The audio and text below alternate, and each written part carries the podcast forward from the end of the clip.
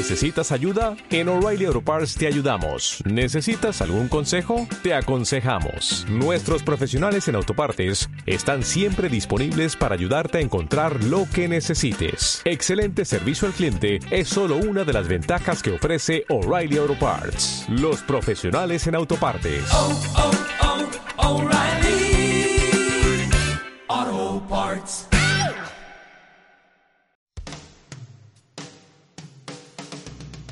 Bienvenidos todos los oyentes al Rincón Romántico de Oscura Forastera, un espacio ofrecido en colaboración para la señal mundial de la radio y televisión La Mujer y la Poesía, El Barco del Romance. Desde Toledo, España, les saluda María Carrillo. Ayer, 16 de abril, se cumplieron 271 años de la batalla de Culloden. El campo de batalla de Culloden es uno de los lugares que todo el mundo debería visitar si va a hacer turismo en Inverness o a escaparse a las Highlands, Escocia. Esta marisma desoladora, en la que el terreno sigue hundiéndose y rezumando agua, y en la que hoy pastan caballos entre lo que fue un día el escenario de la última batalla librada en suelo británico, un día en el que dinamitó los sueños de la causa jacobita y acabó con el sistema de clanes. Librada en una marisma a las afueras de Inverness, la batalla de Culloden tuvo lugar la mañana del 16 de abril de 1746 y en ella se enfrentaron las tropas jacobitas lideradas por el príncipe Carlos Eduardo Estuardo y las tropas del gobierno con el duque de Cumberland a la cabeza. El desenlace fue la derrota del joven pretendiente, apodado así al príncipe Carlos, a manos de las tropas del carnicero de Cumberland, apodo bien ganado por el duque. La masacre de 1.500 Highlander, 1.200 muertos y unos 300 heridos en 68 minutos, y que entre, entre los británicos tan solo hubo 50 bajas y 259 heridos. Los jacobitas, en su mayoría montañeses, habían ganado todas las batallas anteriores, pero llegaron a Culloden agotados, desmoralizados y bajo el liderazgo ineficaz y sin experiencia de Bonnie Pride Charlie, que se había cansado de su mejor general. Mejor armados, alimentados y preparados, los soldados de la tropa hanoveriana eran 9.000 y en el terreno jugaba a su favor. Quizá la elección del páramo fuera el primer error de Carlos Eduardo Estuardo. El terreno era desigual y pantanoso. Le dio la ventaja al gobierno, que contaba con muchísima más artillería y no dependía tanto del combate cuerpo a cuerpo. Tras la rápida derrota, las tropas jacobitas que quedaban se dispersaron e intentaron huir. El duque de Cumberland ordenó pasar a cuchillo a todos los heridos y prisioneros en el campo de batalla de Culloden y puso los cimientos para la brutal represión que los escoceses sufrieron a partir de ese momento. Mientras, el príncipe Carlos Eduardo Estuardo pasó meses escondido en las Highlands hasta que consiguió huir, vestido de mujer, con la ayuda de Flora MacDonald, hacia la isla de Skye, y desde allí a Francia. A su exilio, acabó sus días alcoholizado y sin descendencia en Italia. Ahora les dejo con la canción dedicada al príncipe Carlos en su vida y después continuaremos con Coluden.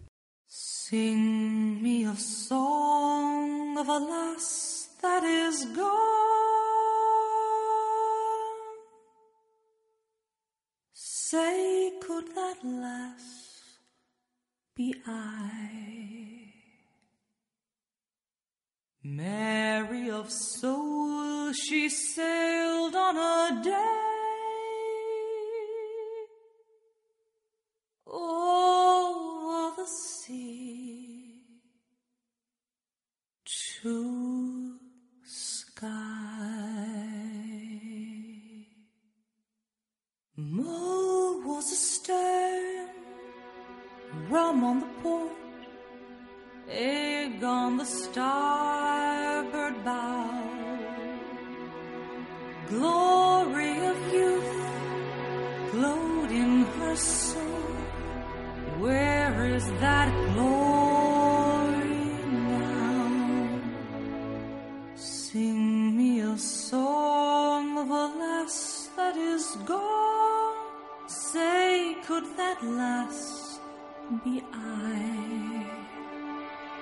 Mary of soul, she sailed on a day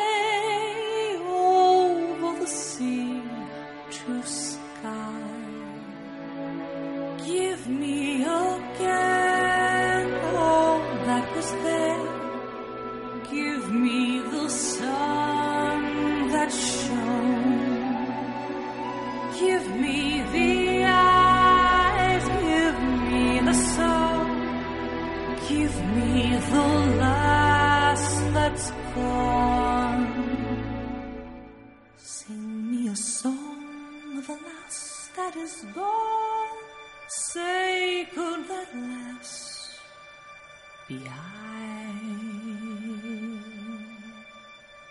Mary of soul, she sailed on a day over the sea to sky.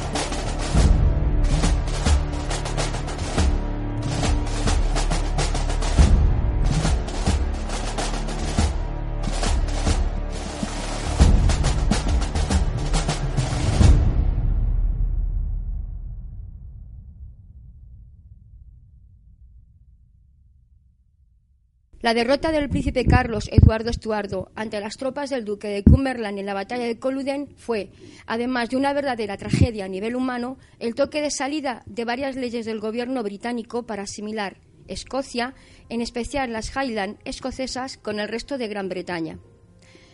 El acta de 1747, la medida más radical fue un intento del gobierno hanoveriano de destruir el sistema de clanes a lo largo y ancho de las tierras altas.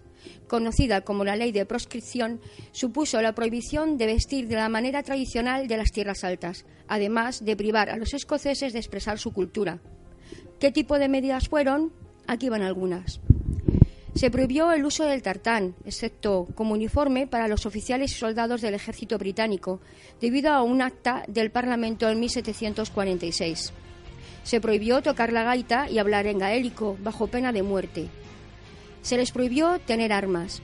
Se prohibió leer la Biblia en gaélico, así como escribir en su idioma nativo. Se obligó a los miembros de la Iglesia episcopaliana, la mayoría en las tierras altas, a hacer un juramento de lealtad a la dinastía hanoveriana se acabó con el poder de administrar justicia por los terratenientes y señores feudales, entre los que había muchos jefes de clan en sus tierras.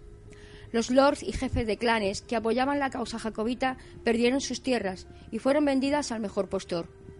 Muchas de estas prohibiciones no fueron levantadas hasta el siglo XIX, con lo que, en el tiempo y la inmigración de muchos Highlander hizo su trabajo y se cavó la tumba del sistema de clanes y del estilo de vida de las tierras altas para siempre. Poco después de la derrota se sentaron las bases de la limpieza de las Highland y se dio una emigración en masa de montañeses a las colonias de América, Australia o Nueva Zelanda. Por no obviar que el gobierno hizo más de 3.470 prisioneros después de la batalla de Culloden, de los cuales 120 fueron ejecutados, 88 murieron en prisión, 936 fueron deportados a las colonias y 222 desterrados. En cierta manera, la batalla de Culloden supuso el final de una guerra de sucesión que había durado más de 60 años, pero también acabó con un estilo de vida y una cultura. Y hoy en día, cuando pisemos esta hermosa marisma, será bueno recordar que es mucho más que un campo de batalla. Texto de la periodista Patricia Cuni.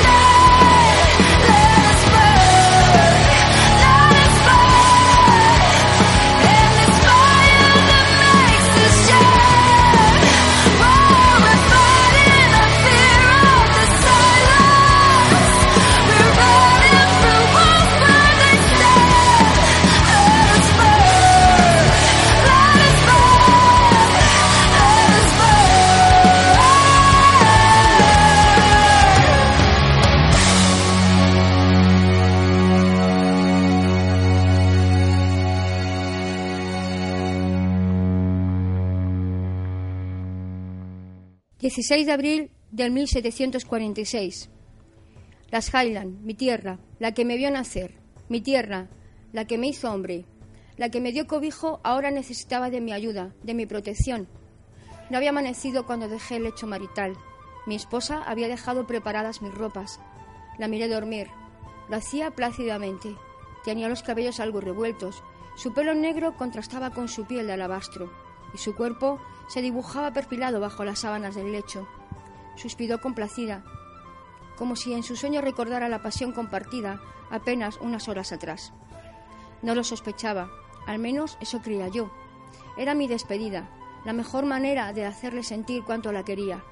La tenue luz del alba se colaba por la ventana y un tímido rayo de luz se posó con delicadeza en su rostro. No había alcanzado a ponerme la camisa cuando unas manos suaves se posaban en mi espalda y ajustaban la tela sobre mis hombros. Me ayudó a ponerme el quil y sujetarlo con el cinturón. Fue cuando me colocaba el tartán y se puso frente a mí. Entonces vi su rostro. Lágrimas de cristal recorrían sus mejillas. Lo sabía. Sabía que iba a luchar, que no dudaría en dar mi vida por salvar a los invasores de mi Escocia. Era injusto, lo sabía. Pero yo era un Highlander, un montañés, jefe de mi clan y debía proteger lo que era nuestro. Esa mañana no era la única despedida. Los hogares de mi aldea estaban llenos de ellas. Había terminado de vestirme y tomado mi claymore. La envainaba en mi cinturón. Su peso me hacía sentir su seguridad. Mi espada, la que me había librado de tantas otras muertes, ahora debía volver a ser mi cruz, mi defensa. Mi esposa se acercó hasta mí y me dio un pequeño ato con pan, carne fría y whisky. Lo colgué de mi hombro. Mirando sus ojos vi la promesa que me exigía. Vuelve. Lo haré, mi esposa, mi amada Jenny. Besé sus labios con ternura. Quizá fuese la última vez que lo hiciera. Dejé el bienestar de sus brazos y salía de mi hogar. Tras un largo camino, los McKenneth, mi clan, nos unimos con los demás en la batalla. Todos los clanes de Escocia por una lucha común, nuestra tierra. El sonido de las gaitas acompañaban el acerado sonido de nuestras espadas al cortar la vida de aquellos soldados. Fue emocionante ver a clanes que llevaban tantos años siendo enemigo entre ellos como ahora luchaban espalda con espalda. En el campo de batalla fuimos traicionados. Los casacas rojas lo invadían todo. Coluden se empapó de sangre de nuestras vidas. Esa tierra ensangrentada se llenó de fantasmas, de gritos de batalla y del llorar de las gaitas. Pero nada fue en vano. No aplastaron el honor de los Highlander. Ahora, en cada roca reposa un clan, y en cada una de ellos cientos de vidas sacrificadas que serán recordadas por siempre en nuestra amada Escocia. Un relato de oscura forastera.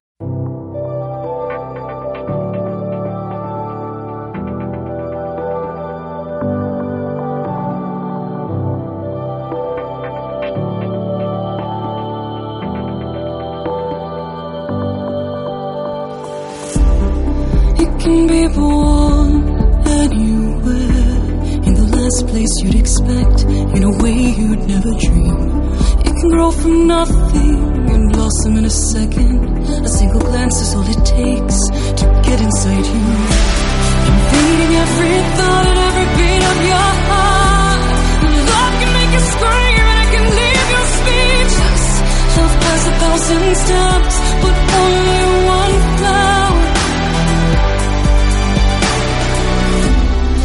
can grow alone till it turns to dust. It can tear your world apart or bind to you forever. It can grow in darkness, make its own light. Turn a curse into a kiss, change the meaning of your words. Love makes no sense. Love has no name.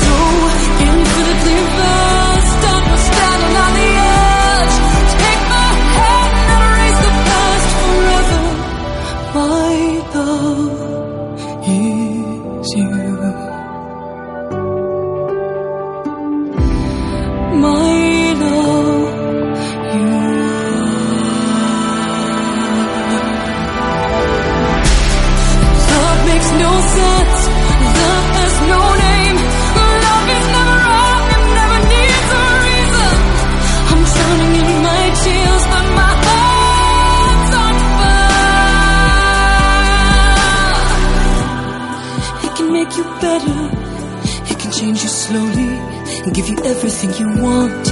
Ask for nothing in return.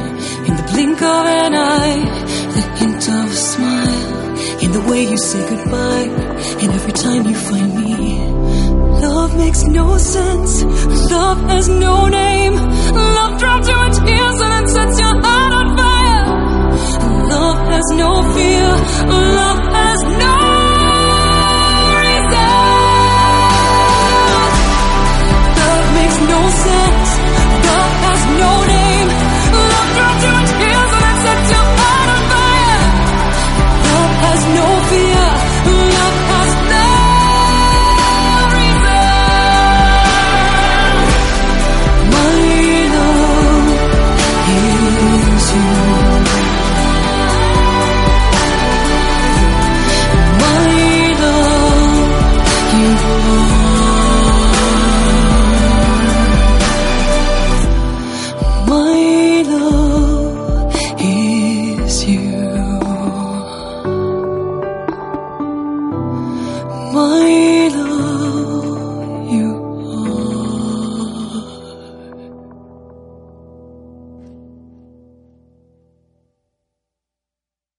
La razón vencerá las balas.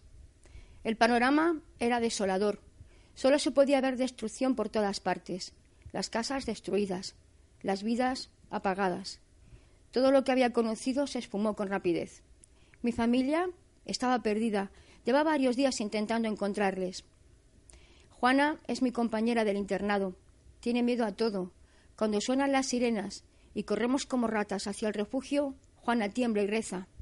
Yo me tapo los oídos, intentando mitigar el silbido silencioso del misil cayendo, ese silbido que me pone el vello de punta, me corta la respiración. Lo malo es cuando se oye el estallido, que todo hace temblar de miedo, mirar alrededor y ver que ha caído lejos. Juana llora y sigue rezando, y yo tengo que salir. Ya no suenan las sirenas y me siento agobiada. En este lugar no puedo respirar. Fuera todo es gris, se puede masticar la tierra en el aire, pero aún así es mejor que estar dentro. No es porque desprecia la compañía de los demás, es que me muero allí encerrada. Empiezo a caminar como sonámbula. Por las calles voy apartando las piedras y ladrillos, escombros de desolación. Pero no iba a pararme aquí. Debía seguir buscando. Tenía que llegar a mi barrio y buscar a mi casa. Si tenía suerte, aún podía estar en pie. Debía darme prisa, casi comenzaba a anochecer, y si me ven los soldados me llevarán de nuevo al refugio. Recorrí tres o cuatro calles. Había incluso algunas tiendas donde mi madre me había comprado zapatos, algún que otro vestido. Ahora estaban saqueadas o quemadas. Dos calles más y llegaría a mi barrio. Corrí con todas mis fuerzas a ver dos hombres matar a otro y robarle una maleta. Asustada, me apoyó en el recodo de una casa. Traté de calmar mi respiración, tapándome la boca con las manos, pero éstas me temblaban, haciendo que cerrara los ojos. Un par de minutos después, cuando abrí los ojos de nuevo, me asombré. Estaba frente a mi casa. Corrí hacia la puerta, que asombrosamente estaba en pie, y la abrí despacio. Las bisagras chirriaron. Entré lentamente. Estaba oscuro y muy silencioso. La tenue luz que llenaba una parte del salón me mostraba una pequeña mesita de té. Me acerqué. Sobre ella había una foto en un marco de plata. Era una foto de familia. Estábamos todos, mis padres, mis hermanos, mis hermanas y yo, abrazando a calcetines, mi gato. Le llamaba así porque era todo blanco, con las patitas negras. Mi familia me había dejado allí su recuerdo. En mi corazón sentía su ausencia. Saqué la foto del marco y me abracé a ella llorando cuando leí Mi querida hija, sabes que te adoramos, no nos busques más, ya nos has encontrado. Así me sorprendió la noche y llorando afronté el día siguiente de nuevo, con las malditas sirenas, los horrores de los silbidos y la pena que me ahogaba, que me daba coraje para seguir resistiendo. Tenía esperanza de que algún día la razón venciera las balas. Un relato de oscura forastera. Hasta aquí este espacio del Rincón Romántico de Oscura Forastera. Les espero el próximo lunes con más libros, autores, música y poesía. Gracias a todos los oyentes por escucharme. Gracias a José Gamboa, director de la emisora y televisión, La Mujer y la Poesía y a todo el equipo que hace posible que hoy se emita este programa. Gracias a Susi Sambora por su ayuda en la mezcla de música y voz. Gracias a todos mis seguidores y amigos de Oscura Forastera en las redes sociales. Gracias a todos mis lectores, ya que sin ellos sería imposible seguir escribiendo. No se olviden de leer un libro y de ser felices. Un beijo abrazo desta súa escritora, Oscura Forastera.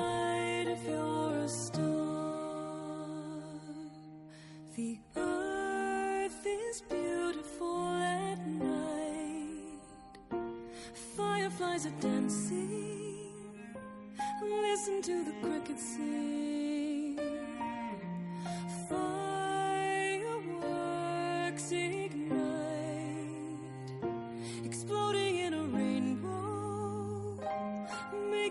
trees glow. How do you sleep at night with all the magical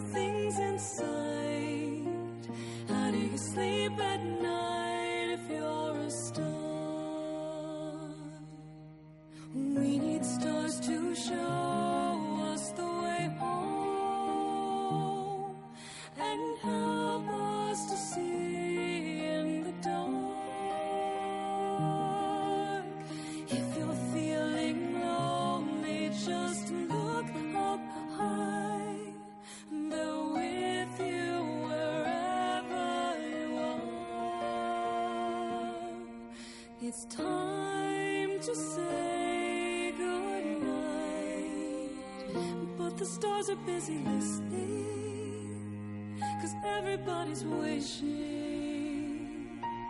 I wish I may, I wish I might, that the stars will know I'm grateful.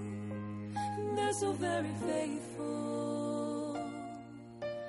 Thank you for all your light and making the world so